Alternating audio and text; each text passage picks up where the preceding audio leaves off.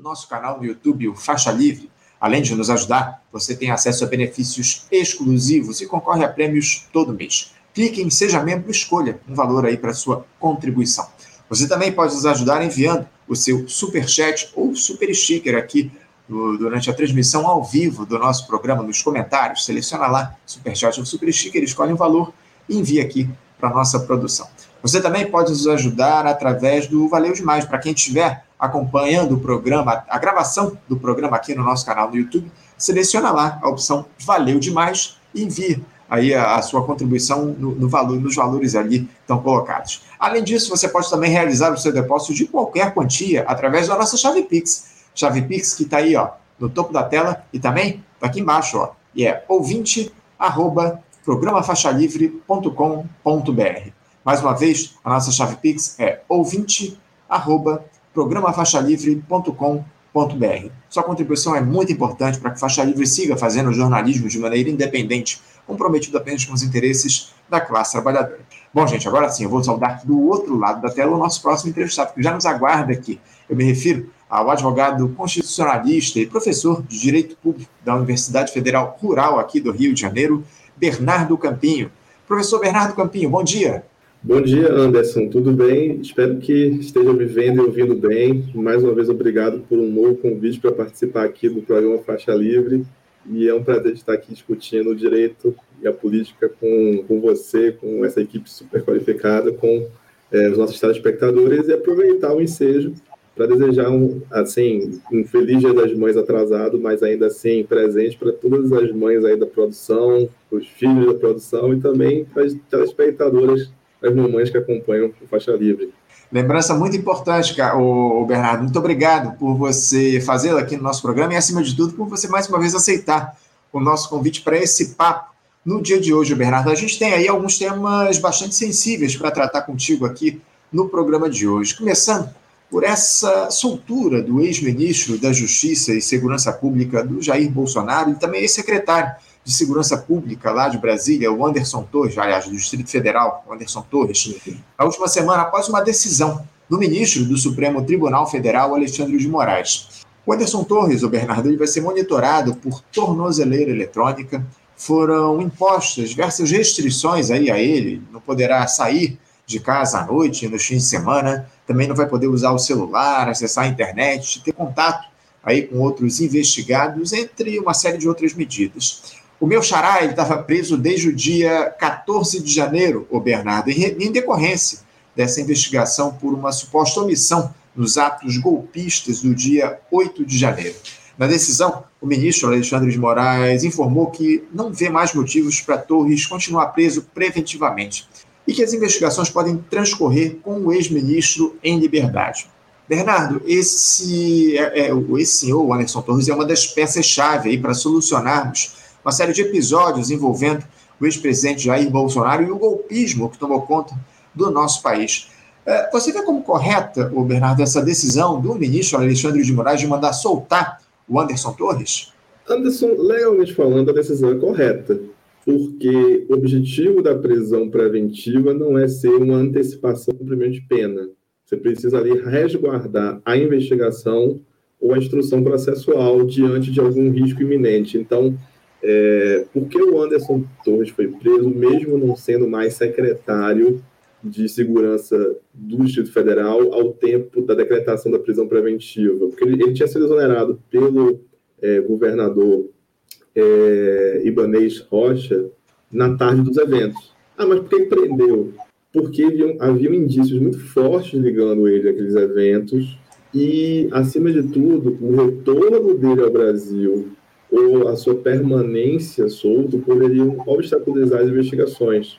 Ele poderia se comunicar com outros investigados ou efetivamente coagir testemunhas por, é, pela posição que ele havia, pelas posições que ele havia ocupado, porque ele foi ministro da Justiça até bem tarde no mês de dezembro. E em conjunto, porque essa investigação é mais ampla do que o 8 de janeiro, ela se tornou mais ampla do que o 8 de janeiro. Por exemplo, estão sendo feitas diligências sobre os bloqueios ilegais determinados pela Polícia Rodoviária Federal, principalmente no Nordeste, no dia do segundo turno das eleições. Então, você tinha várias situações que demandavam que é, o Anderson Torres ficasse segregado para impedir que ele atrapalhasse as investigações em curso. Mas a prisão preventiva não, não existe para sempre. Ela é, um, ela é um meio para um fim. Tanto quanto Ibanez Rocha foi afastado pelo Supremo por algum tempo, e depois que acabou a intervenção federal, depois que as investigações avançaram, ele foi reconduzido, ele foi autorizado a retornar ao governo do Distrito Federal. No caso do Anderson Torres, é, as diligências cumpridas na casa do Mauro Cid, que era o ex-ajudante de ordem do Bolsonaro, é, os desdobramentos das interceptações telefônicas, enfim, tudo isso fez com que as provas que eventualmente é, o Anderson Torres podia impedir de serem produzidas já tivessem sido produzidas. Então, a própria Polícia Federal não, não, não viu necessidade de mantê-lo preso, mas em virtude da continuidade das investigações, é, foram decretadas algumas medidas, a gente chama medidas cautelares alternativas.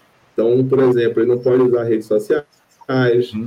como você bem mencionou, ele não pode sair à noite, ele tem que manter, ele tem que manter é, algumas restrições de contato com algumas pessoas chaves do, das investigações.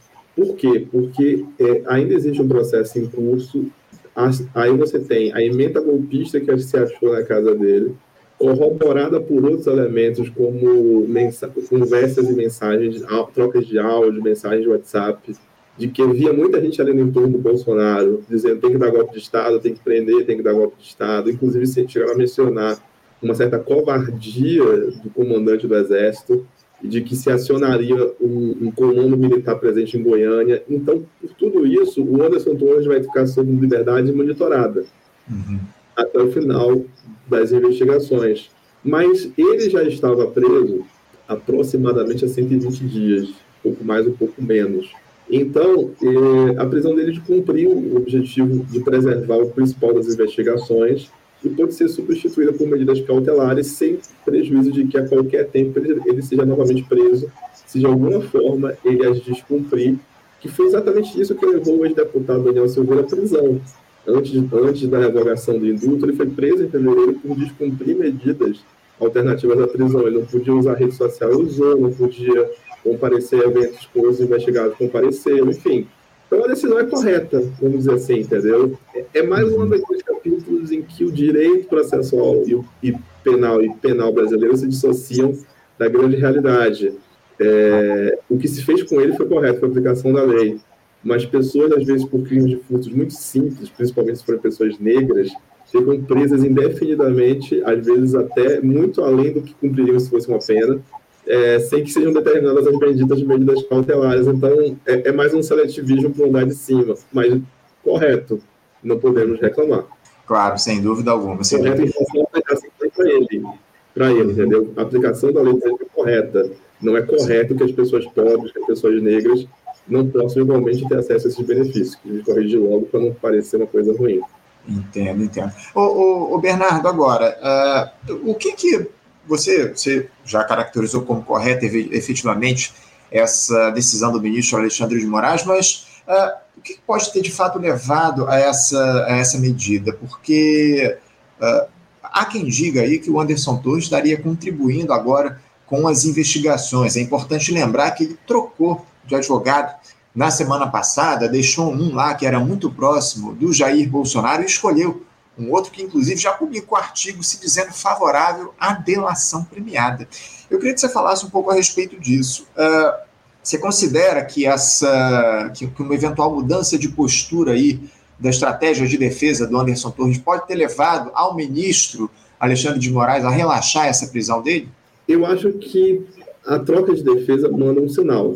Tá? Primeiro, um sinal inequívoco de afastamento do ex-presidente Jair Bolsonaro em relação à estratégia de defesa, de não estar sendo defendido pelas mesmas pessoas, usando os mesmos argumentos. Tá? Se ele vai ou não utilizar a estratégia da delação premiada, a gente não sabe. E, para isso, se for feito esse acordo de colaboração premiada com o Ministério Público Federal, é até melhor que ele esteja solto para não se alegar que a prisão foi utilizada como instrumento, como foi é, absurdamente em larga escala na Lava Jato. Então, é, muitas vezes existem essas conversas de bastidores e a troca de advogado pode sinalizar uma mudança de estratégia de defesa, até porque, neste exato momento, ao contrário, por exemplo, de Jair Bolsonaro, que, que cuja, cuja responsabilidade pelos atos de 8 de janeiro ainda muito mais política do que jurídica propriamente, já que precisamos avançar mais nas investigações. Ainda não há um dedo claro dele ali, mas o entorno dele todo está discutindo questões e existem fatos graves do tempo que ele era presidente no dia do segundo turno das eleições, mas especificamente 8 de janeiro não há uma responsabilidade tão grande. Em relação ao Anderson Torres, a responsabilidade parece inequívoca pela maneira como ele, alertado pelo recrudescimento dos acampamentos, pela escalada, pela chegada de ônibus, como há, uma, há toda uma omissão em dotar providências e diligências necessárias para proteger é, os prédios públicos dos três poderes em Brasília, diante daquilo que foi inequivocamente uma tentativa de golpe de Estado. A CPMI que se avizinha vai ser uma batalha, um terreno de batalha muito interessante, porque é, vão tentar jogar isso, e você assiste isso na Jovem Pan, alguns comentaristas da CNN mais alinhados com o bolsonarismo, de que é a responsabilidade do governo federal, mas é, são duas coisas que a gente precisa distinguir. É, segurança pública em Brasília é responsabilidade do Distrito Federal, e Anderson Torres tinha sido ministro da Justiça até uma semana antes, então ele trazia um acúmulo do cargo e ele tinha assumido uma função sensível, e justamente no fim de semana dos fatos ele se evade para o exterior. Então, isso é tudo muito estranho. E segundo, quem tem que fazer essa é, a parte do governo federal essa segurança foram as Forças Armadas, que sim, falharam miseravelmente, mas todos sabem das ligações das Forças Armadas com o bolsonarismo no, nos quatro anos de governo do Jair Bolsonaro, tanto que é, muita da equipe do GSI ainda era remanescente da gestão anterior, justamente porque era a primeira semana do ano de trabalho. Muitas trocas não estavam sendo feitas e essa segurança é, não se troca em 24 horas, principalmente funções sensíveis de segurança e inteligência. Então, eu, eu não sei exatamente, eu acho que o Anderson Torres é, é, é hoje é, é, a personagem central do bolsonarismo mais implicada nos atos golpistas, mas eu acho que ele é ponta para descobrir outras. Depois vieram as investigações que levaram ao Mauro Cid. Então, as, uh, o circo está se fechando. E eu acho que o Anderson Torres quer, de alguma forma, é, se isentar, ou pelo menos ter possibilidade de uma pena menor. E sim, pode estar no horizonte. Claro que ele vai negar veementemente nesse momento, porque nesse momento ele está supervisionado, ele vai ser julgado. É, ainda, talvez ele ainda não, tem, não tenha batido total desespero para fazer uma delação premiada, mas o tempo dele está passando. Uhum. Porque a partir do momento, por exemplo, que a Polícia Federal começa a encontrar elementos como o do Mauricídio, os celulares apreendidos, é, as investigações em relação à PRF no segundo turno. A partir do momento que você vai começar a chegar nos financiadores, o que o Anderson Torres tem a dizer se torna menos relevante. Pode ser que, se ele esperar muito, seja tarde demais para ele. Ok? Então, acho que é isso que ele deve estar hoje fazendo um cálculo estratégico com a, com a sua nova defesa. Mas é interessante notar que ele se afasta das linhas de defesa e das figuras que estão em torno, figuras que eu falo advogados, que estão em torno da defesa do, do presidente, do ex-presidente Jair Bolsonaro. Então, isso, é inequivocamente uma sinalização e pode ter contribuído nos bastidores, mas nunca saberemos por certo. É, como você muito bem disse, né, o, Bernardo, o cerco se fecha aí para essa turma ligada ao bolsonarismo. Inclusive, os, os policiais já tiveram acesso aí a uma série de informações de celulares, né, do Anderson Torres, também lá do Mauro Cid, o tenente-coronel lá, que também foi preso nesse outro escândalo lá da falsificação de cadernetas de vacinação, enfim. Ô, ô Bernardo, eu queria aproveitar um, uma, uma questão que você trouxe aqui numa pergunta anterior para falar a respeito do seguinte. Muitos dizem que essa mudança de postura da defesa do Anderson Torres, ela se dá por conta do período em que ele ficou preso, que ele não aguentava mais aquela situação, estava muito abalado mentalmente. Uh, você acha que havia motivos para mantê-lo preso por tanto tempo, Bernardo? Quase quatro meses sem qualquer tipo de condenação? Porque há quem diga que esse tipo de exagero, para dizer o mínimo, da justiça no encarceramento seria uma nova forma de tortura psicológica. Você concorda com essa avaliação, ô Bernardo? Por mais que haja suspeitas contundentes, provas robustas, enfim, é, justifica uma prisão tão alongada como essa?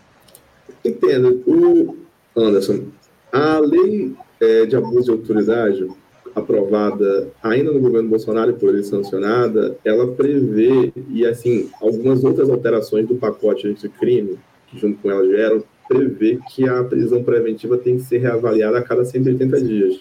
Então tem um teto, tá? É, curiosamente, muita gente que reclamava dessas alterações agora se tornou defensor ferrenho delas. E aí é, a gente perde um pouco a capacidade de debate quando é, a gente politiza questões importantes sobre segurança e justiça sem um olhar mais crítico.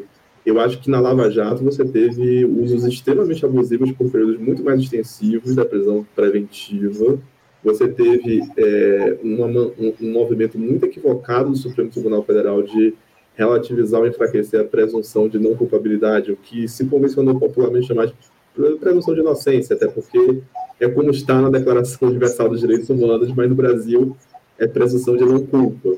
Então, você teve uma relativização, permitiu a, prisão em segunda instância e muito abuso, inclusive, do Tribunal Regional Federal da Quarta Região em relação a isso, que transformou um pode prender em você é obrigado a prender. Então, é, eu fico preocupado a gente começar a fazer os abusos com um sinal invertido, entendeu? Mas, em relação ao Anderson Torres, talvez é, a, é, o, o fato central para determinar a soltura dele sejam as diligências que foram realizadas em relação ao Mauricídio e ao Tenente Coronel. Então, acho que quando as investigações avançaram e ficaram suficientemente maduras para dizer, olha, é, nesse momento a gente já tem provas-chave que ele já não pode mais atrapalhar, mas é bom, de certa forma, a liberdade dele ser monitorada, ocorreu a soltura. Poderia ter acontecido talvez 15, 30 dias antes, Sim, mas veja, o, o DF ficou em intervenção federal até 31 de janeiro. Então, até 31 de janeiro, é, é, é, o Congresso assumiu em 1 de fevereiro ainda fazendo inventário de danos dos atos do dia 8 de janeiro.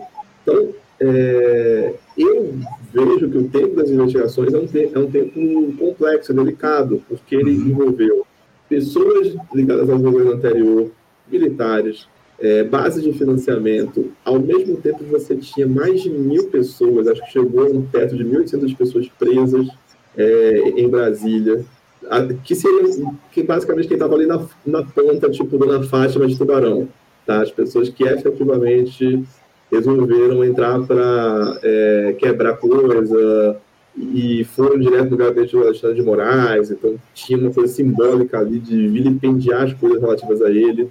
Então, o Supremo Tribunal Federal tem, já não é exatamente um, um, um órgão para ficar processando e julgando é, pessoas por crimes comuns, ainda mais nessa quantidade. Então, tem uma questão de expertise, de escala muito grande. Basta lembrar que os atos do Capitólio, 6 de janeiro, lá nos Estados Unidos de 2021, é, as investigações continuam, dois anos depois, é, com forte é, é, intervenção da base republicana para matar a comissão de investigação que existe no Congresso. E os juízes deliberaram sobre prisões por mais de seis meses. Assim, as pessoas que estavam ali no que eu chamaria de ground zero, ou seja, sujeito que entrou no Congresso americano quebrou as coisas, como aquele, que, que aquele personagem é, paradigmático que ficou, que era uma espécie de alce com viking, era uma coisa meio estranha, todo pintado. É, ele ficou preso mais seis meses, teve gente que ficou preso mais de um ano, entendeu?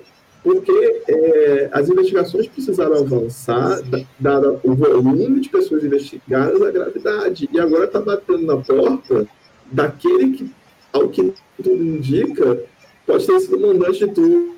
Acho que eu caí, não? Caí, voltei? É, não, é, é, tivemos uma, uma, pequena interrupção, Bernardo. A tua, é, é tivemos uma pequena interrupção da tua fala, ô Bernardo. A gente teve uma, uma questão relacionada aqui à conexão, mas você pode retomar aí desse ponto que você falava, por favor. Então, assim, Anderson, vamos lá. É, eu fiz um paralelo com o Capitólio pela gravidade dos fatos, pela complexidade do número de prisões. É, e, e se você pensar bem, qual foi a reação dos investigados lá? E aqui estou sendo, ah, violação de direitos, estamos mentalizando essa tortura. Mas a questão é a seguinte: de novo, a gente parte para a seletividade do sistema criminal brasileiro. Essas pessoas encontraram um sistema penitenciário que o preto, pobre, a pessoa excluída, marginalizada, encontra. Então a Defensoria Pública chegou lá para fazer o trabalho dela, muita gente recusaram, porque não confiavam na Defensoria Pública, porque achavam que, que era é, que era dominada pelos esquerdopatas. Mas o que eles atestaram? Não, realmente, o presídio está sem água potável. Não, realmente, tem superlotação em cela, como sempre teve. Como tinha antes de 1 de janeiro, como continua tendo em muitos estabelecimentos prisionais no Brasil. Então, os problemas sistêmicos existem e essa clientela que antes jogava pedra nos direitos humanos, agora passou a invocar os direitos humanos e não podemos negar isso a eles. Agora, eu não vejo esse prolongamento, da, eu não vejo um prolongamento, se passasse de 180 dias sem motivo razoável ou plausível, é, eu seria o primeiro a dizer, olha, pelo menos deveria ter sido revisado, ok? É, teve, a gente teria que ter feito alguma revisão mais aprofundada disso, é, e, e, a lei foi descumprida nesse ponto. Mas veja, é, logo depois das diligências com o Mauro Cid, com o Tenente Coronel, com essas figuras que foram reconduzidos, porque é, o cartão de vacinação é uma outra linha de investigação, são outros crimes. Eu estou pensando muito aqui em termos de é, atos de 8 de janeiro, tentativa de golpe de Estado, crimes contra o Estado Democrático de Direito. Uhum. É, feita essas diligências, em pouco tempo o Alexandre de Moraes solta o Anderson Torres. Então, eu acho que tinha uma razão e estava tendo um diálogo ali com a Polícia Federal, com o Ministério Público Federal, que era importante. Aqui não se pode alegar nenhum tipo de proatividade do Supremo. A Procuradoria-Geral da República pediu prisão do Anderson Torres, se manifestou sobre sua soltura no momento correto, e a Polícia Federal foi sendo consultada o tempo inteiro. Então, as instituições funcionaram. Acho que foi necessário para as investigações, mas infelizmente o Anderson Torres conheceu de forma privilegiada o sistema que ele tanto defendia, o sistema penitenciário brasileiro. Acho que é aquela coisa, ser pedra é muito fácil, ser vidraça é mais difícil. Claro, não tenha dúvida. O, o Bernardo, a gente falou ainda há pouco a respeito dessa hipótese de delação premiada do Anderson Torres. Você vê com, com bons olhos essa possibilidade, porque uh, o Anderson Torres ele já liberou lá acesso às nuvens dele de, de arquivos, ao seu celular, enfim. Uh, uma delação neste momento seria necessária diante das provas aí que aparentemente já foram amealhadas pela investigação, como é que você vê esse, essa possibilidade aí do Anderson Torres delatar a justiça, o que, ele, o que aconteceu ao longo desse período de governo do Jair Bolsonaro? Eu acho que essa delação viria de forma mais estratégica há algum tempo atrás, talvez a março, fevereiro, março, à medida que as investigações avançam e vão chegando em figuras chaves, por exemplo, ele liberou acesso na nuvem, mas acharam a minuta golpista na casa dele do mesmo jeito. Aí você vai no Mauro Cid e começam vários áudios de pessoas veiculando golpe, veiculando golpe. Você pega lá atrás ele dizendo, ah, eu recebi milhares de propostas, dezenas, centenas de milhares, eu não sei quanto foi quantitativo, entre o resultado da eleição e, o, e, e, a posse do, do, Lula, eu recebia, eu recebia, assim, ou seja, ele confirma que esse, essa conversa rolou no entorno do Jair Bolsonaro. E, e mesmo a figura nefasta do senador Marcos Duval, quando diz, por exemplo, que foi levado um plano para é, fazer uma armadilha para o ministro Alexandre de Moraes, o Jair Bolsonaro se escalaram, todos esses atores vão dizendo assim, ah, ele sabia, ele ouvia, mas não dizia nada. Você no mínimo para comunicação, porque assim você está sabendo que as pessoas estão tentando um golpe de Estado. Eu acho que agora eu voltei e não está tomando uma, uma função proativa para impedir isso, você não comunica às autoridades, é um pouco aquilo que aconteceu é, durante a CPI da Covid no Senado, da investigação dos contratos com a Covaxin, com a vacina, que o Luiz Miranda chega para o Bolsonaro e diz, olha só, meu irmão aqui no Ministério da Saúde está dizendo que está tendo uma, um, um, esquema de corrupção aqui envolvendo isso, são essas pessoas, se é presidente da República hoje não faz nada, entendeu? Você não, só chama, chama chama, chama o ministro da Justiça, chama o, o, o chefe da, da, Polícia Federal, eu vou mandar isso aqui para a primeira instância, vou pedir para a Gil dar uma olhada. Então, esse silêncio do Bolsonaro é muito significativo, ele está sendo atestado por várias figuras chaves, mas eu não sei se ele é verdadeiro. Ele pode ser o que essas figuras combinaram como estratégia para isentar o Bolsonaro.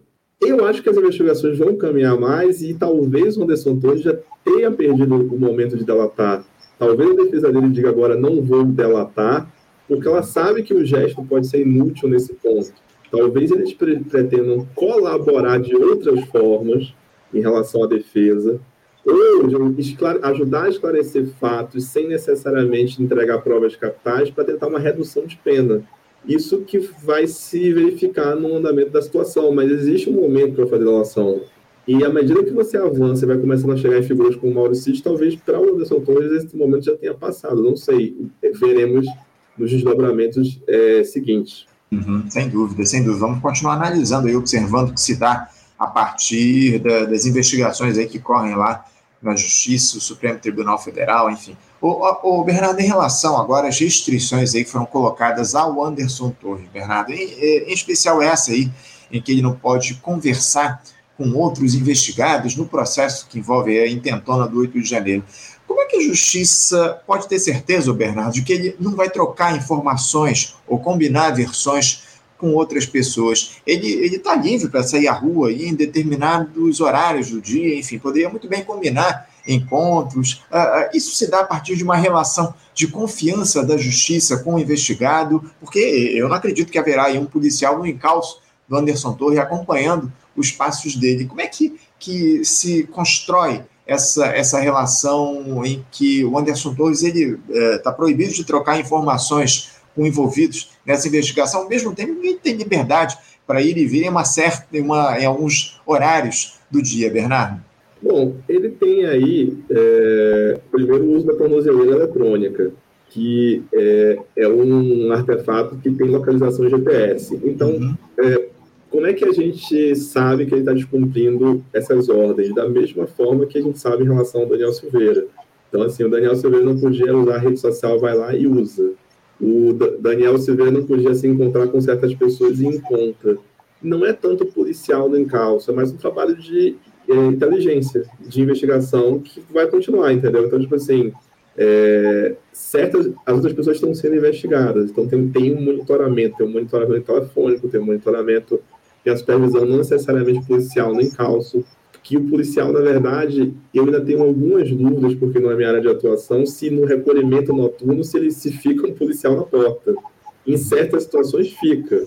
No caso, por exemplo, de Adriana Anselmo e Sérgio Cabral, principalmente da Adriana Anselmo, quando ela foi solta por conta da questão dos filhos, é, ficava uma viatura na porta, entendeu? Porque ela estava em prisão domiciliar. Então, assim, é, o Estado não pode monitorar todos os minutos do Anderson Torres fora da, do sistema prisional. O que ele vai fazer é, por um trabalho de inteligência e supervisão, junto com o Ministério Público, identificar, por exemplo, a partir do GPS. Olha, o mapa do GPS dele mostrou que ele veio aqui, aqui, aqui, aqui, aqui. A gente está investigando fulano, fulano estava na mesma área, no mesmo momento. Há uma probabilidade deles terem se falado. É possível que o, o juiz da investigação, no caso Alexandre Moraes, determine até em caráter sigiloso, talvez, monitoramento eletrônico, monitoramento telefônico, interceptações, quebra de sigilo. Então, por esse trabalho, você vai fazer o contraste e vai dizer, olha, é, eles se encontraram aqui, ou é provável que eles tenham se encontrado aqui, é, é possível que eles tenham se encontrado aqui, aí a, a investigação é prova. Uhum. Entendeu? Ele tem as medidas, e as medidas são supervisionadas pela polícia. Se ele descumprir, ele é, é volta para a prisão. No caso do Daniel Silveira, foram reiterados descumprimentos. Então, isso mostra que havia um monitoramento. Por exemplo, é, a tornozeleira saía, aí isso avisava a central. Então, é, eles comunicavam ao Alexandre de Moraes. A polícia dizia: olha, ele não podia se encontrar com o fulano, mas está numa live agora no PL de São Paulo com fulano. E assim uhum. sucessivamente, entendeu? Não tem como prevenir 100% que essas coisas vão acontecer, porque, como você mesmo disse, ele foi devolvido a liberdade, uma liberdade supervisionada, uma liberdade monitorada. Ele não está 100% livre. Teve, salvo engano, teve que entregar passaporte também, teve que. É, é, ele tem certas proibições, inclusive, de deixar o território nacional. Então, é, ele, é, pegando até esse exemplo, ele está proibido de pegar uh, como é o nome? avião, ônibus inter, internacional, cruzar a fronteira, etc, etc e tal. É, o Estado brasileiro vai conseguir impedir a, é, o Anderson Torres de se embrenhar na selva, no meio de Rondônia, e atravessar a fronteira a pé? Eu não sei, acho muito difícil. Se Quando a pessoa tem vontade, quer, foge. O, que, o Estado não pode prevenir 100% das fugas ou 100% dos delitos. O que ele faz é prevenção e repressão para os casos. A mesma coisa funciona com essas medidas cautelares. Ele demonstrou que ele não era mais um risco para as investigações. Passou um certo tempo, as investigações avançaram, a polícia e o Ministério Público concordaram. Então, tem aí um, abre aspas, voto de confiança. Mas ele tem que cumprir certas condições. Descumpriu, volta para a cadeia. Como é que a gente vai apurar isso? Tanto quanto possível, por inteligência e monitoramento, tentando prevenir. Se ele descumprir, aí efetivamente é a repressão mesmo. Claro, claro. Não, é, até pela, pela confrontação das informações de tornozeleiros de outras pessoas que estão sendo investigadas aí, eles foram é, monitorados em determinado momento em um mesmo lugar, enfim, essa, essa questão também, evidentemente, pode ser utilizada aí para comprovar uma, um desrespeito às regras estabelecidas, aos limites dessa, dessa soltura que o Anderson Torres recebeu aí a ordem lá do ministro Alexandre de Moraes. Ah, o, o, Bernardo, uh, eu não posso deixar de encerrar aqui o nosso papo falando aí sobre esse escândalo que apareceu recentemente no futebol brasileiro, né? Eu, a gente ia conversar, inclusive, com o Aidan André Mota, ainda há pouco a respeito disso. O Aidan não, não pôde conversar com a gente, enfim, teve algum imprevisto. Uh, atletas que modularam aí, o Bernardo, o seu desempenho em campo para favorecer apostadores e serem, evidentemente, beneficiados financeiramente. A Polícia Federal está investigando esses casos, já há pessoas presas, atletas afastados. O ministro da Justiça, o Flávio Dino, inclusive, não descartou a possibilidade de paralisar o Campeonato Brasileiro de Futebol, caso essas investigações, abre aspas, mostrem comprometimento ainda maior, fecha aspas. Uh, atualmente, clubes e casas de apostas elas são consideradas vítimas dessa quadrilha. Uh, você também acha aí desnecessário, Bernardo, parar o futebol brasileiro nesse momento? Como é que você avalia esse caso e, e como é que a justiça deve agir diante de tantas denúncias e comprovações de manipulação de desempenho de atletas no futebol brasileiro?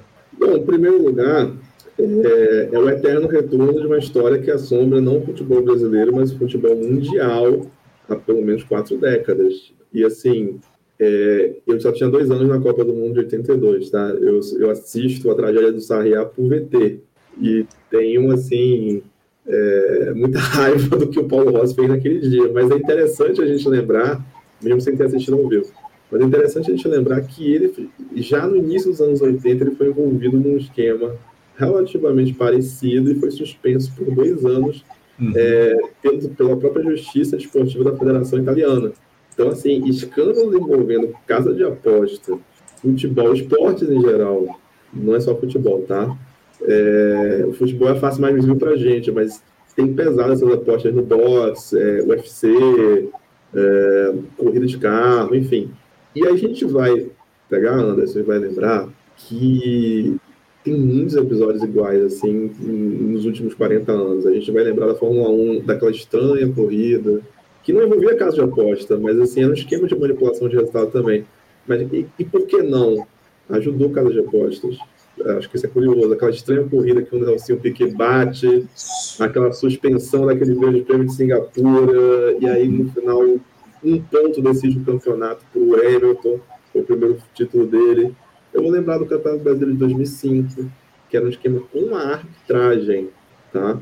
que desse, é, fez, mudou a história daquele campeonato, que era, é, é, foi vencido pelo Corinthians, na época era Tevez, Mascherano estavam aqui, com a, com, é, que foi mais ou menos quando os investidores estrangeiros começam a entrar pesado no futebol brasileiro. Então, assim, é, o que esses escândalos mostram é que é, a corrupção privada no esporte pode ser um fenômeno tão danoso como outras formas de corrupção na máquina pública, porque movimenta bilhões, afeta milhares de pessoas, a credibilidade das competições esportivas e nisso o emprego de muita gente, de, transmissão, de atleta, entendeu? Mas isso, na verdade, tem muito a ver com fenômenos como a globalização do esporte, de como o futebol se tornou um produto global, e da conexão dessas cadeias de transmissão esportiva. Hoje você na Austrália aposta no Campeonato Brasileiro hum. da Série C, pela internet, se você quiser. Então, você tem aí um, um, um, campo que precisa ser regulado. de, é, o fato do Brasil até hoje não ter claramente uma tipificação de corrupção privada, de que se associa a corrupção só ao Estado e não ao mundo. Voltou, voltou. Acho que voltou. voltou. Então, é, você tem várias dimensões disso. Eu não sei se o ministro da Justiça, opa, eu não sei se o ministro da Justiça, numa canetada, eu acho que não foi isso que o Flávio Dino quis dizer, que ele ia decretar, ele, por meio de uma portaria, a suspensão do Campeonato Brasileiro, uma competição privada, tem interesse público porque o futebol é patrimônio nacional. Eu acho que, no limite, se o esquema estiver atuando ainda no campeonato atual, e a gente teve situações é, semelhantes em esportes profissionais americanos, inclusive, você pode eventualmente pedir à justiça uma suspensão do campeonato, é, ou a paralisação em função das investigações, se se comprovar que o esquema está ocorrendo agora. Mas é, a repressão pura e simples não vai funcionar sem alguma proposta de regulação das casas de aposta, sem maiores é, questões de transparência, é, porque muito disso pode estar ligado também a doping financeiro, de você investir muito, comprar times. É, você está tendo um momento de entrada maciça de é, SAF no Brasil. Uhum. Então, assim, eu não sabia quem era 77 Partners, 777 Partners até comprarem o Vasco. Sim. John Textor comprou o Crystal Palace, quem é? Entendeu? Então, assim, é, você precisa de mecanismos. O futebol brasileiro vai virar empresa, é o clube empresa, deixou o amadorismo. A gente vai aposentar figuras como Eurico Miranda e Márcio Braga, e vai pa passar da época do, do folclórico, do, do é, popularesco, da improvisação para uma era profissional. No profissionalismo, você tem que ter confiança nesses mecanismos de mercado e tem que pedir concentração de poder de mercado, você tem que pedir manipulação de resultados, você tem que ter uma governança de futebol como existe, é, e foi isso que se fez o, na, nos Estados Unidos depois da crise de 29, quando você criou a Stock Exchange Commission, quando, que, é, que é a CVM de lá, entendeu? Então, é, fusão de, de empresas, tudo isso é supervisionado hoje para identificar os impactos que isso pode ter no mercado. Muitas questões relativas à corrupção na Lava Jato se desdobraram em investigações do CAD, da CVM, justamente para impedir isso de acontecer, mas preservando as empresas e preservando os empregos. Então, a gente tem que preservar o futebol com regulação adequada, com investigação com inteligência, fair play financeiro, que a, a SAF traga uma lei de responsabilidade financeira é, em relação ao futebol, ou seja, é, como você vai investir, por exemplo, o Barcelona agora não está podendo contratar o Messi sem antes vender 140 milhões de euros em jogadores. Isso. Entendeu? Então, é, as casas de apostas são um, uma ilha num arquipélago complexo de regulação desse futebol negócio, desse esporte empresarial, para que a gente possa confiar nos resultados, para que a gente possa, por exemplo, ter é, mecanismos de transparência, é, de responsabilização e de compromisso com a idoneidade das regras do jogo, ou seja, de que todo mundo ali vai seguir as regras, as regras financeiras e que você não vai ter manipulações financeiras por trás disso. Então, eu acho louvável que isso seja um tema do governo federal diante de tantos temas difíceis. Assim, um governo que assumiu no olho do furacão com um golpe de Estado em uma semana de governo. Uhum. Mas é, isso precisa de um diálogo muito competente com o Congresso, talvez a criação de uma agência reguladora. E eu acho que também tem que. É, é, isso tem que passar algumas resistências, porque as federações brasileiras, as federações esportivas no Brasil ainda são feudos. Sim. E isso gera espaço para corrupção. Vamos lembrar como o Carlos Teixeira cai na uhum. CBF? Vamos lembrar quem são as figuras que sucedem Ricardo Teixeira. Vamos, vamos ver o que está acontecendo no vôlei agora com o Wallace e a intervenção do Kobe. Vamos lembrar que o judô, os esportes aquáticos, todas essas federações com relações muito pouco transparentes e federações que recebem, tirando a CBF, recursos públicos pela lei negativo. Então, eu acho que as casas de apostas são, são a ponta. Uhum. Eu acho que tem muita questão para melhorar em termos de transparência do esporte e o esporte olímpico se me preocupa mais ainda pela questão de você ter aporte de verba pública. Talvez seja hora de rediscutir se esse aporte não deve ir, por exemplo, para a base, ou para uhum. formação. Não, vou mandar dinheiro, mas não é para você pagar atleta caro, o dirigente, o técnico caro, enfim, que nisso se abre também uma margem de corrupção. Vamos botar na base? Vamos botar na formação de atletas? Então, na casa de aposta especificamente, eu estou acompanhando com vocês os desdobramentos. Uhum. É, quero crer que não vai haver uma intervenção governamental direta, mas sim uma evolução das investigações e que, se for necessário, o Ministério Público vai pedir à Justiça para a realização do campeonato.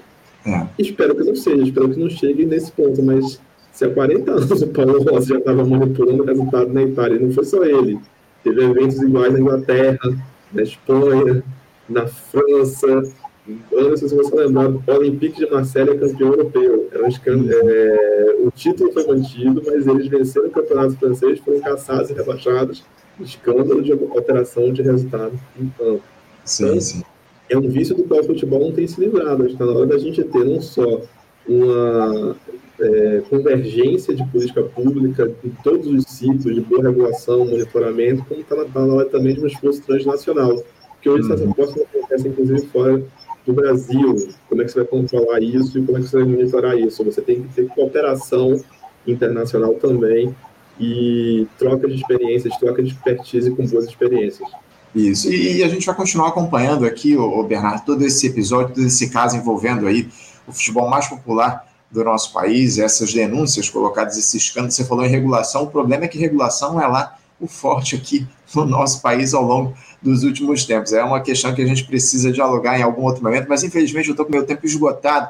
Ô Bernardo, quero muito te agradecer a tua participação conosco aqui no programa de hoje. Muito obrigado por você se dispor mais uma vez a conversar com a gente. Eu te desejo uma ótima semana de trabalho e deixo o meu abraço forte.